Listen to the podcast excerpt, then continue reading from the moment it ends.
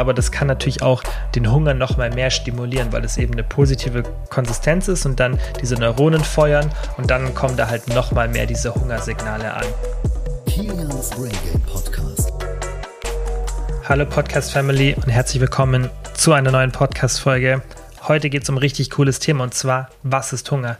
Wir haben hier zwar schon oft darüber gesprochen, wieso das Essverhalten funktioniert. Das heißt zum Beispiel, was passiert, wenn ich Schokolade bei mir in der Schublade vom Schreibtisch habe oder wenn ich sie am Ende des Raumes habe. Was sind da so die Veränderungen? Nehme ich da mehr Kalorien zu mir, wenn die Schokolade in der Schublade ist? Oder was passiert, wenn ich an einem Buffet bin? Wie wird da der Hunger getriggert? Oder was passiert mit meinem Hunger beim Abnehmen, beim Zunehmen und so weiter? Wir haben ja schon über viele Sachen gesprochen, aber ich habe noch nie wirklich erklärt, okay, was ist eigentlich Hunger? Wie funktioniert es eigentlich? Und auch wenn Hunger extrem kompliziert ist und ich das jetzt auch nicht in einer Folge alles erklären kann, weil das wirklich super komplex ist, werde ich euch so einen groben Überblick geben, damit ihr auch mal versteht, okay, was ist Hunger eigentlich? Was passiert da so im Gehirn? Weil das super interessant ist. Und dann natürlich kann man diesen Mechanismus auch für sich so ein bisschen benutzen. Und ich denke, das ist aber auch einfach mal super interessant zu wissen, okay, was ist eigentlich so Hunger wirklich? Und man muss da unterscheiden zwischen physiologischem Hunger, also körperlicher Hunger, der durch Hormone verursacht wird, zum Beispiel Leptin, habt ihr auch schon hier ein paar Mal bei mir gehört, das ist auch viel verantwortlich für die Körpergewichtsregulation ähm, und das ist ja auch so ein Thema bei dem Setpoint, das war ja die Folge von der letzten Woche. Ja, da spielt Leptin eine große Rolle, wie der Setpoint beeinflusst wird. Grelin ist ein ganz großer Faktor, Peptid, YY, GL1 und so weiter. Also es gibt viele Hormone, da brauchen wir jetzt auch nicht alle aufzählen, weil das dann, finde ich, zu spezifisch wird und auch gar nicht so relevant dann für die echte Welt erstmal ist. Ähm, auf jeden Fall wird das von vielen Hormonen beeinflusst, aber das ist nicht so wichtig. Also das ist physiologischer Hunger, ja, dein Körpergewicht und die Kalorienzufuhr und so weiter das spielt natürlich auch noch eine Rolle. Da habe ich ja auch schon oft in Folgen darüber gesprochen, dass dein Körpergewicht, der Körperfettanteil und auch wie viel du isst, logischerweise Auswirkungen auf deinen Hunger hat. Und das ist eben ein evolutionsbedingter Mechanismus, ja, wo der Körper einfach ein System entwickeln musste, das ihm zum richtigen Zeitpunkt die richtigen Hungersignale schickt. Ja, weil es würde ja wenig Sinn machen, wenn man Normalgewicht hat, ja, dass der Körper ihm extreme Hungersignale schickt, weil dann wäre ja Übergewicht entstanden, das wäre gesundheitlich nicht gut gewesen. Und die Leute, die dann vielleicht da diesen Mechanismus hatten, die haben sich dann logischerweise nicht so gut fortpflanzen können. Das ist einfach so das Survival of the Fittest. Das Prinzip kennt ihr ja, denke ich, von der Evolutionstheorie ähm, her. Und da kann man das auch sozusagen ähm, schlussfolgern. Und deshalb ist halt das Körpergewicht und der Körperfettanteil auch ein primärer Mechanismus oder eine primäre Sache, die unseren Hunger beeinflusst, ja. Und das ist der eine Part, physiologischer Hunger. Und dann gibt es noch psychologischen Hunger. Darüber haben wir hier auch ganz oft schon gesprochen. Und zwar ist es das Essverhalten, ja, wie viel Variation man zum Beispiel zu sich nimmt. Und diese zwei Sachen muss man an sich unterteilen, wenn auch sie sehr ineinander greifen, ja. Ich möchte mich aber heute auf den physiologischen Hunger fokussieren, da wir schon echt viele Folgen zum Thema psychologischen Hunger gemacht haben und wie gesagt beide Themen so ineinander greifen und ich heute eigentlich mehr erklären möchte, okay, was passiert da eigentlich so im Körper? Ist ein bisschen eine andere Folge als sonst, vielleicht nicht ganz so praxisnah, aber ich bin mir trotzdem sicher, dass sie euch gefällt und das ist halt auch was ganz Interessantes, finde ich mal, so zu hören, okay, wie gesagt, wie funktioniert eigentlich Hunger? Also, physiologischer Hunger wird vom Körper durch verschiedene Hormone gesteuert. Und das muss man so verstehen, dass da viele Teile auch ineinander greifen. Und das werdet ihr jetzt gleich sehen. Also es gibt Sachen, die im Magen produziert werden, es gibt Sachen, die im Gehirn produziert werden. Und das greift alles so ein bisschen ineinander und führt dann halt dazu, dass wir entweder Hunger haben oder gesättigt sind. Und wo, wo ich kurz anfangen will, ist im Gehirn. Es gibt zwei hauptsächliche Bereiche. Das ist einmal der ventromediale Hypothalamus, ist nicht so wirklich relevant, ist einfach eine Gehirnregion. Hypothalamus habt ihr vielleicht schon mal gehört. Und dort ein bestimmter Bereich, der hat halt eben starke Auswirkungen auf den Hunger, also die Hungerstimulation und die Sättigung. Und in diesem Bereich, ja, da wird eben vermutet, dass dort enorme Einflüsse auf den Hunger geschehen. Man weiß es noch nicht ganz genau, aber man hat da schon ein bisschen Forschung, ähm, natürlich auch viele Tierstudien, wo man dann im Endeffekt Schlüsse ziehen kann. und ja, einfach dann irgendwann weiß, okay, wo kommt es wirklich her? Aber wie gesagt, das ist halt auch super komplexes Thema. Und es ist auch jetzt für die Praxis für uns jetzt nicht so relevant. Dann gibt es noch die Inselrinde. Das ist auch ein Punkt, wo viel ähm, Signale entschlüsselt werden. Und da ist es ganz interessant, dass es dort Neuronen im Gehirn gibt, die Signale vom Mund bekommen, also in dieser Inselrinde. Und da hat die Konsistenz der Nahrung einen sehr, sehr großen Einfluss.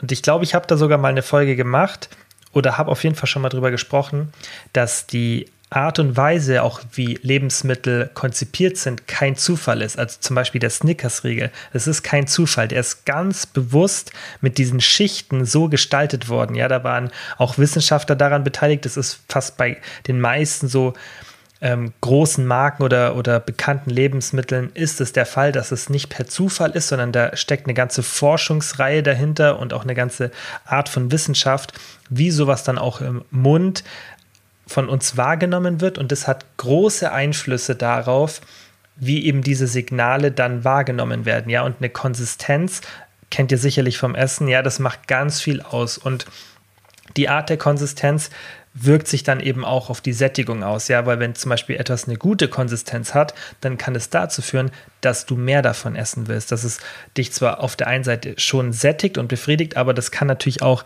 den Hunger noch mal mehr stimulieren, weil es eben eine positive Konsistenz ist und dann diese Neuronen feuern und dann kommen da halt noch mal mehr diese Hungersignale an. Und auch der Geschmack ist da sehr relevant und wird da sozusagen auch überliefert. Das heißt, Hunger ist nicht nur eine Sache, die irgendwo im Gehirn entsteht, wenn bestimmte Hormone, und da kommen wir jetzt auch dann gleich noch dazu, Signale senden, sondern das ist auch was, was im Mund dann sozusagen entsteht. Und das ist auch super interessant. Und wie die Konsistenz oder wie sehr uns eine Konsistenz oder ein Geschmack gefällt, ist individuell. Und man vermutet oder weiß es auch schon ziemlich genau, dass es Sachen sind, die kulturell beeinflusst sind und natürlich auch durch unsere ähm, Erziehung, was natürlich aber auch eine kulturelle Sache ist. Deswegen ist es ja oft so, dass wenn man in irgendein anderes Land geht und einem Sachen dann gar nicht schmecken, natürlich kann sowas dann auch genetisch bedingt sein, aber sehr, sehr wahrscheinlich ist es eher kulturell bedingt. Ja, wenn man zum Beispiel jetzt mal in ganz andere Länder geht, die von uns wirklich kulturell sehr weit weg sind, zum Beispiel Asien wäre jetzt da so ein Beispiel, und die essen irgendwelche Sachen, die von der Konsistenz für uns total ungewohnt sind, dann schmecken die uns halt erstmal nicht, weil das etwas ist, was halt einfach nicht so bei uns gang und gäbe ist. Und dann wirkt sich das natürlich auch auf diese Signale aus. Also das ist auch super interessant und ich denke, ihr kennt auch selbst bei uns in der gleichen Kultur Menschen, die die Konsistenz von bestimmten Sachen mögen, die ihr nicht mögt. Ja, also zum Beispiel jetzt, wenn wir hier in Deutschland leben oder in irgendwelchen westeuropäischen Ländern, dass manche zum Beispiel Pilze, wo es auch so eine spezielle Konsistenz haben, manche Pilze gar nicht mögen, andere schon.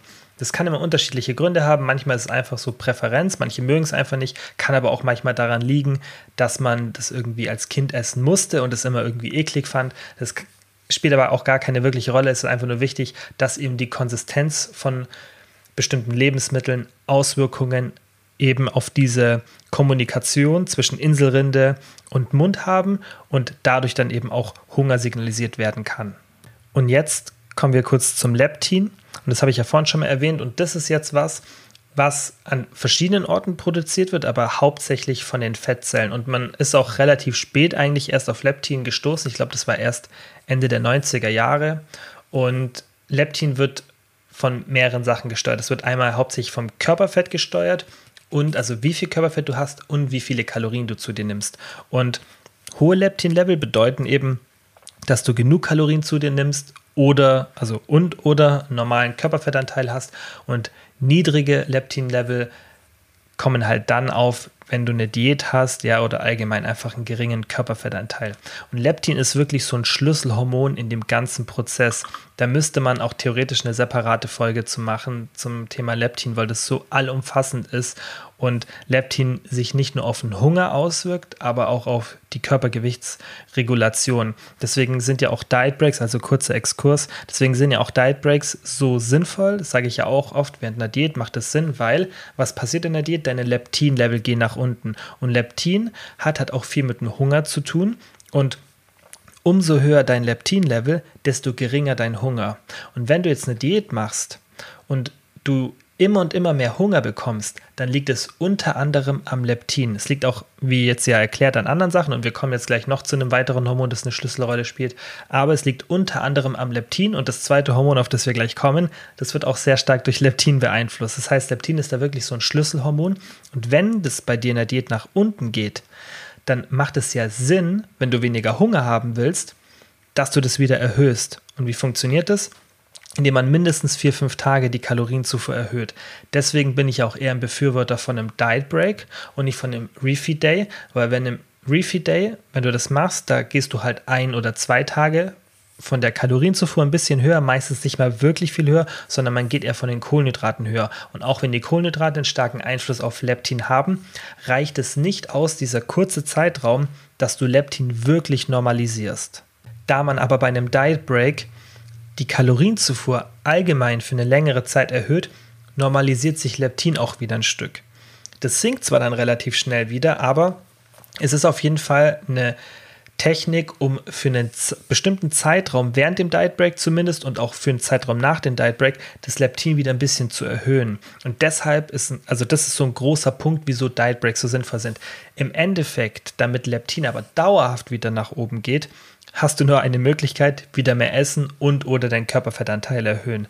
Das heißt jetzt aber auch nicht, dass wenn du einen niedrigen Körperfettanteil hast, dass dein Leptin-Level immer gecrashed ist. Das wird halt generell ein bisschen niedriger sein, aber darüber habe ich ja auch schon in der Setpoint-Folge gesprochen, dass du einfach, wenn du ein niedrigeres Körpergewicht oder niedrigeren Körperfettanteil hast, immer ein bisschen weniger essen kannst, ja, als davor. Das ist aber auch nicht schlimm, weil mit den richtigen Techniken kann man dann auch das Gewicht super halten, ohne dass man ständig nur Low-Calorie-Sachen isst oder sich ultra viel bewegen muss, ja, ähm, oder ständig Hunger hat. Darum geht es nicht. Aber wenn man es rein auf dem Papier halt anschaut, okay, wie viel Kalorien verbrauchst du jetzt mit, nur als Beispiel mit 65 Kilo und mit 60 Kilo, dann verbrauchst du halt mit 60 Kilo weniger Kalorien. Nicht nur, weil du weniger wiegst, weil du trägst ja weniger Gewicht sozusagen mit dir rum, sondern eben auch wegen diesen hormonellen Anpassungen, zum Beispiel Leptin. Jetzt aber davon ausgehend, dass die 60 Kilo unter deinem Settling Point sind. Und dieser Settling Point, nochmal kurz Wiederholung von der letzten Folge, ist eben diese Range, in der dein Körper keine hormonellen Anpassungen hat. Ja, das ist so dein, dein Gewicht, das dein Körper gerne haben möchte. Und außerhalb dieses Gewichts, da passieren dann die dauerhaften hormonellen Anpassungen. Die sind nicht gravierend, ja, kleiner Spoiler, wer die letzte Folge noch nicht gehört hat, aber sie sind halt da. Deswegen, falls dich das Thema interessiert, hör unbedingt die letzte Folge an. Da habe ich auch viel, viel positives Feedback bekommen, weil da habe ich wirklich auch mal erklärt, was ist es denn so mit dem Körpergewicht? Wieso hat man manchmal das Gefühl, dass man nicht ähm, ja, dauerhaft Gewicht verlieren kann oder wieso ist dieses Argument oder dieser Mythos immer noch so da draußen, dass man das immer wieder hört, hey, es ist egal, wie oft man eine Diät macht, im Endeffekt kann man gar nicht abnehmen. Das ist zwar nicht so, aber ich erkläre dann dieses ganze Thema. Und das ist eben Leptin. Also Leptin ist da wirklich so ein Schlüsselhormon, das sehr stark beeinflusst, wie unser Körpergewicht ist, ja, und das beeinflusst auch die Aktivität, das heißt, wie viel wir uns bewegen wollen. Und dieses ganze Thema Kalorienzufuhr und Kalorienverbrauch. Und deswegen spielt es halt auch beim Hunger eine sehr starke Rolle. Und deswegen wäre eigentlich eine geile Diätlösung, Leptin sich von außen zuzuführen, ja, also zum Beispiel über eine kleine Spritze. Hat man sogar schon gemacht, ja. Also, falls ihr euch jetzt denkt, hey geil, vielleicht kriegt es irgendwo her, no chance, es ist schweineteuer. Deswegen hat man damals auch diese Studie nicht weitergeführt, weil erstens ist es auch total unpraktikabel, weil die meisten Menschen halt keine Lust haben, sich irgendwas so auch zu Hause in Eigenregie zu spritzen. Manche vielleicht schon, aber die meisten Menschen haben halt auf sowas keine Lust und das müsst ihr halt auch mal verstehen bei so Forschungssachen da machen die Pharmakonzerne das nicht, weil die sagen, ja, hey, ähm, ich habe keine, wir haben jetzt keine, kein Interesse, die Leute gesund zu machen, sondern die handeln halt auch einfach wie Unternehmen. Das kann man jetzt sehen, wie man das will, ob das ethisch korrekt ist oder nicht, aber ein Pharmaunternehmen handelt halt einfach so, hey, ist da Geld dahinter? Okay, weil die müssen ja irgendwo das Geld dann auch für die Forschung herbekommen. Ist da Geld dahinter? Ja, dann forschen wir weiter. Ist da kein Geld dahinter? Dann hören wir auf. Und beim Leptin war das eben so, weil es wäre an sich ja eine geile Sache für ein Pharmaunternehmen, eine wirklich effektive Weight Loss Drug, also eine Abnehmdroge, Droge halt im, im, medizinischen Sinne zu finden. Und Leptin wäre das gewesen. Aber Leptin ist halt aktuell so, dass man das nicht günstig produzieren kann. Da kostet, glaube ich, so eine Wochendosis 1000 äh, Dollar ungefähr. Das war damals so der ungefähre Stand, den ich jetzt ähm, aus der Literatur kenne. Und das ist natürlich, äh, seht ihr schon, total ähm, unmachbar, weil wenn man das dann für eine größere Bevölkerung durchziehen will, dann, dann klappt es so und so nicht, ja, sowas zu machen. Ähm, und auch die Spritzen so, das, das macht das Ganze noch schwieriger. Und dann ist halt auch die Frage, ob das wirklich was bringt, wobei man schon vermutet hätte, dass es etwas bringt. Man macht die Therapie, soweit ich weiß, heutzutage nur für Menschen, die gar kein Leptin produzieren. Und falls du jetzt denkst, hey, ich bin so eine, ich kann nicht abnehmen, ähm, ja, dann ist es vermutlich nicht so, weil das ist ein ultra geringer Anteil von Menschen. Und diese Menschen, die das haben, die haben dann auch schon so ein Verhalten, dass du das sofort merkst. Da gibt es Beispiele, wo dann, ähm, da war ein Beispiel, da haben sie, glaube ich, in so einer kleinen Cohort Study oder bei, oder bei einem Mediziner, ich weiß nicht mehr, wo die Situation war, die Kinder beobachtet, wie die gefrorenes Gemüse aus den Kühlschränken genommen haben und das abgeleckt haben und so. Also solche Sachen, dass du wirklich so einen kranken Drive zum Essen hast. Das sind dann auch die Menschen, die dann ein paar hundert Kilo wiegen, die dann wirklich vielleicht gar kein Leptin produzieren, wo dann wirklich alles total chaotisch ist im Körper. Aber ich verspreche dir, bei dir ist es nicht so. Und ja, deshalb wäre so eine Leptintherapie an sich interessant für uns alle zum Abnehmen, aber ist halt aktuell noch nicht machbar. Und vielleicht findet man irgendwie dann später mal einen anderen Mechanismus mit einem anderen Hormon, das vielleicht mit Leptin zusammenspielt, dass man das dann irgendwie beeinflussen kann, weil das wäre natürlich super, weil dann würden sich viele unserer Probleme auflösen und das ist genau so eine Weight Loss Drug, von der ich ja mal gesprochen habe. Wenn mal die kommen würde, die dann auch keine Nebenwirkungen hat, dann wäre das eine geile Sache und dann ist es nicht, weil es ein Medikament ist, per se schlecht, ja, sondern das wäre dann natürlich eine, eine gute Sache, aber da sind wir leider noch weit weg davon. So, das ist Leptin. Und dann gibt es noch ein Hormon, das auch eine sehr, sehr große Rolle spielt, und das ist Grelin. Und Grelin kannst du dir eben so ein bisschen vorstellen wie so eine hormonelle Uhr. Das ist dafür verantwortlich, dass wir immer zur gleichen Zeit Hunger bekommen. Und man unterschätzt, was für krasse Auswirkungen oder wie gefestigt sowas ist. Aber wenn man mal so an seinen eigenen Alltag denkt und mal so zurückschaut, dann merkt man auch, dass man immer zur gleichen Zeit Hunger bekommt. Das ist auch der Grund, wieso dann der Magen knurrt, weil das ist, dass der Magen sich sozusagen vorbereitet auf das Essen. Es hat mehrere Gründe, wieso der Magen knurren kann, aber das ist einer der Gründe, ähm, dass du, bevor du überhaupt Hunger hast oder Nahrung zuführst, ja, dass dann einfach da der Magen schon anfängt sozusagen zu arbeiten. Und das ist halt oft aufgrund von Grelin, weil da einfach diese innere Uhr ist, die das dann, wie zum Beispiel, wenn, wenn deine Schlafuhr sozusagen, ja, durch den Melatonin-Mechanismus einsetzt, ist es da halt auch beim Hunger so. Das ist ja ganz oft so, dass unsere Rhythmen, die wir haben, dass die einfach getaktet sind und auch durch bestimmte Sachen im Körper verursacht werden. Deswegen ist ja auch Routine so sinnvoll, weil Routine wird ja in unserer Gesellschaft heute dann nicht immer, aber oft so ein bisschen als langweilig oder ja, nicht so als selbstbestimmt angesehen. Und da ist ja so cool, wenn man einfach mal spontan irgendwo in Urlaub fährt und lebt, wie man will und von da nach da reist. Aber so sind wir Menschen eigentlich nicht. Also Routine ist super wichtig für unsere Psyche und ist auch was Wichtiges und Gutes. Und eine Routine kann ja auch spannend sein oder abwechslungsreich. Ähm, das ist ja nur der Frame der Routine. Und ähm, ja, das ist wieder so ein Beweis, wieso Routinen so wichtig sind. Und ich denke, jeder Mensch, ähm, der auch einfach so eine gesunde Psyche haben will, sollte eine gesunde Routine haben. Und das wird einem ja auch jeder Psychologe sagen. Und das ist auch das, was man beim Binge-Eating zum Beispiel in der Therapie relativ früh macht, dass man sagt, hey, egal ob du Hunger hast, ist einfach konstant, ja, ist viermal vielleicht am Tag oder dreimal, setzt dir aber Zeitfenster und macht es immer, finde erstmal so eine Routine, weil das ist für die Mechanismen, die bei uns im Körper laufen, so, so wichtig. Und Grelin ist da eben so ein Schlüsselhormon und das wird im Magen freigesetzt und stimuliert dann eben Gehirnregionen, damit wir Hunger bekommen. Und was auch noch ganz interessant ist, ist, dass Grelin und Leptin so Gegenspieler sind und miteinander so funktionieren. Ähm, was aber auch nicht wirklich so krass beeinflussbar ist. Aber da kann man halt auch wieder an, diesen, an diese Situation denken, wenn Leptin halt gering ist, dann beeinflusst es das Grelin auch auf andere Art und Weise. Das heißt, der Körperfettanteil wirkt sich dann auch auf Grelin aus, weil halt Leptin Grelin beeinflusst. Und so hängt das alles ein bisschen zusammen. Und wie schon zu Beginn gesagt, ist das Thema halt eigentlich super komplex und ich kann das jetzt hier nur so ein bisschen anreißen, aber es geht ja auch eher darum, einfach mal so einen groben Überblick zu bekommen. Und wenn du jetzt halt einfach irgendwie jeden Tag um 7 Uhr isst, dann bekommst du auch immer um 7 Uhr wieder Hunger. Und Grelin motiviert dich eben, um zu diesen bestimmten Zeiten zu essen. Wirklich beeinflussen kannst du das auch nicht, ja, ähm, ob das jetzt ausgeschüttet wird oder nicht, weil wie gesagt, das wird von so vielen Faktoren beeinflusst. Ja, und das war es jetzt eigentlich so zu den physiologischen Abläufen, weil ich will da gar nicht mehr so in die Tiefe gehen, weil es würde gar keinen Sinn machen, jetzt für den Podcast hier da so tief in die Tiefe zu gehen, weil es bringt halt für die Praxis dann nichts. Und ich weiß, dass ihr auch immer Sachen für die Praxis mitnehmen wollt. Natürlich habt ihr auch voll oft, wenn ich so irgendwie DMs kriege, dass ihr dann bei Folgen, wo ich dann auch ein bisschen so das Drumherum erkläre, dass ihr das interessant findet. Aber ich denke, gerade beim Thema Hunger wird es dann vielleicht jetzt zu früh, zu komplex, dass man dann auch gar nichts wirklich mitnehmen kann, weil ich finde, man sollte ja dann auch immer irgendwas praxisnahes für sich fürs eigene Leben mitnehmen, wie man jetzt den Hunger beeinflussen kann. Und das Fazit von mir ist jetzt von der Folge eben, dass Hunger wahnsinnig komplex ist und von mehreren Faktoren abhängt.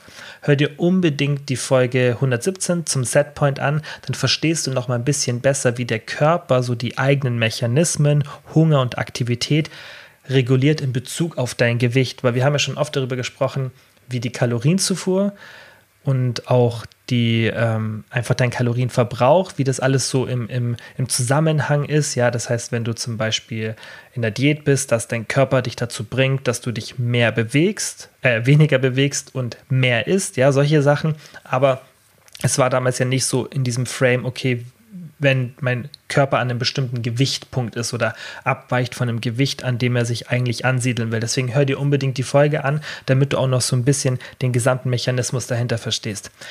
Und ganz, ganz wichtig eben, dass der Körperfettanteil und die Kalorienzufuhr eben starke Auswirkungen auf deinen Hunger haben. Das heißt, egal was du machst, du kannst deinen Hunger nicht zu 100% kontrollieren, wenn du einen geringen Körperfettanteil hast und wenige Kalorien zu dir nimmst. Das heißt, du hast ja immer zwei Möglichkeiten. Du kannst entweder an der Ursache arbeiten, sozusagen am Körperfettanteil und an der Kalorienzufuhr und dadurch den Hunger beeinflussen, oder du bearbeitest die Symptome und das mit Tricks, die ich ja schon besprochen habe hier, dass man zum Beispiel ja irgendwie ein bestimmtes Essverhalten hat, dass man sagt, hey, ich schaue jetzt, dass, obwohl ich Hunger habe, dass ich Gemüse immer offen platziere und die kaloriendichten Sachen, die sind eher ein bisschen versteckt oder dass ich viel Gemüse esse, viel Protein, das sind ja schon eher so die langweiligen Tricks.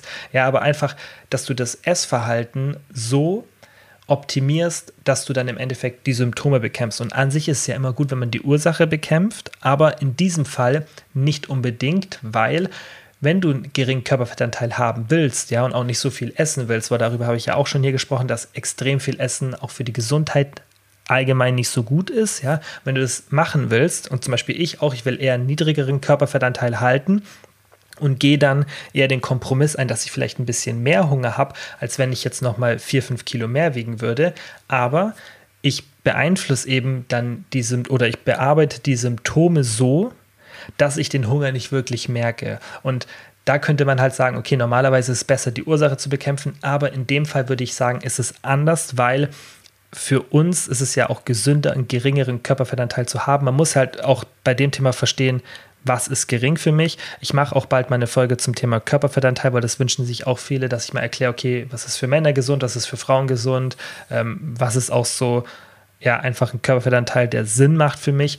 Ähm, aber ich denke, die meisten sind auf jeden Fall weit weg von einem gefährlichen Körperfettanteil und das, was oft dann so in der Gesellschaft so, oh Gott, das ist schon zu dünn, ist meistens nicht so dünn, dass es wirklich negative gesundheitliche Folgen hat. Ob das dann gut ist, so dünn zu sein sozusagen oder so niedrigen Körperfettanteil zu haben, das ist nochmal eine andere Sache, ja, so ob das dann mit deinem Selbstbild irgendwie zusammenhängt oder warum du das machst, aber wenn du es zum Beispiel, wie ich jetzt sagst, du machst es halt, weil aus gesundheitlicher Sicht und auch aus ästhetischer Sicht und du gehst dann den Kompromiss ein, dass du halt ein bisschen mehr Hunger hast, weil das ist an sich auch normal, ja, wenn man zum Beispiel mal Jäger- und Sammlerstämme wie die Harzer, von denen habe ich ja auch schon oft gesprochen, anschaut, die haben halt auch einen super niedrigen Körperfettanteil und eher mehr Hunger, aber das ist normal. Also Hunger ist ja per se nichts Schlechtes. Und deswegen muss man halt auch lernen, diesen Hunger zu kontrollieren. Aber wie gesagt, es gibt halt zwei Seiten. Es gibt einmal, okay, wieso entsteht überhaupt der Hunger und dann, was mache ich, wenn der Hunger da ist, damit ich weniger Hunger habe. Und um das vielleicht auch nochmal ein Beispiel ein bisschen besser zu beschreiben. Wenn du jetzt eine Person hast mit Übergewicht, ja, also einfach klinisch sozusagen als übergewichtig, jetzt nicht subjektiv, sondern objektiv, ja, an einem BMI gemessen, übergewichtig, die macht Diät mit einem 700 Kalorien Defizit, hat vermutlich einen normalen Hunger. Eine Person mit Normalgewicht macht Diät, genauso 700 Kalorien Defizit, hat einen stärkeren Hunger. Das ist einfach der Unterschied. Ja, man könnte das ja noch mal ein bisschen weiterspinnen und könnte sagen, okay, Person mit Übergewicht, äh, Person mit Normalgewicht zweimal, zwei Personen mit Normalgewicht, eine macht 700 Kalorien Defizit, die andere 1500 Kalorien Defizit. Die mit 700 Kalorien hat weniger Hunger als die mit 1500 Kalorien Defizit. Das sind ja Sachen, über die wir hier oft schon gesprochen haben, die jetzt ja auch nicht mehr so neue News sind, ja, außer du hörst jetzt vielleicht die Folge zum ersten Mal und hast noch nicht viel vom Podcast gehört. Wenn der Körperfettanteil niedrig ist, ähm, und man gleichzeitig weniger Kalorien zu sich nimmt, dann wird man eben Hunger haben. Das ist aber auch nicht so schlimm, man wird auch vielleicht ein bisschen mehr Hunger haben, aber den Hunger zu kontrollieren ist dennoch möglich. Wie viel Hunger du dann wirklich wahrnimmst, ist extrem beeinflussbar und das ist die gute Nachricht. Wenn man sich jetzt zwei identische Menschen vorstellt, beide haben einen gleichen Körperfettanteil, beide nehmen die gleiche Kalorienzufuhr zu sich dann kann es sein, dass die eine Person viel mehr Hunger wahrnimmt und viel öfter Hunger hat und viel schlechter gesättigt ist als die andere Person. Und es liegt dann hauptsächlich an der Nahrungsmittelauswahl, am Essverhalten, an der Aktivität und so weiter.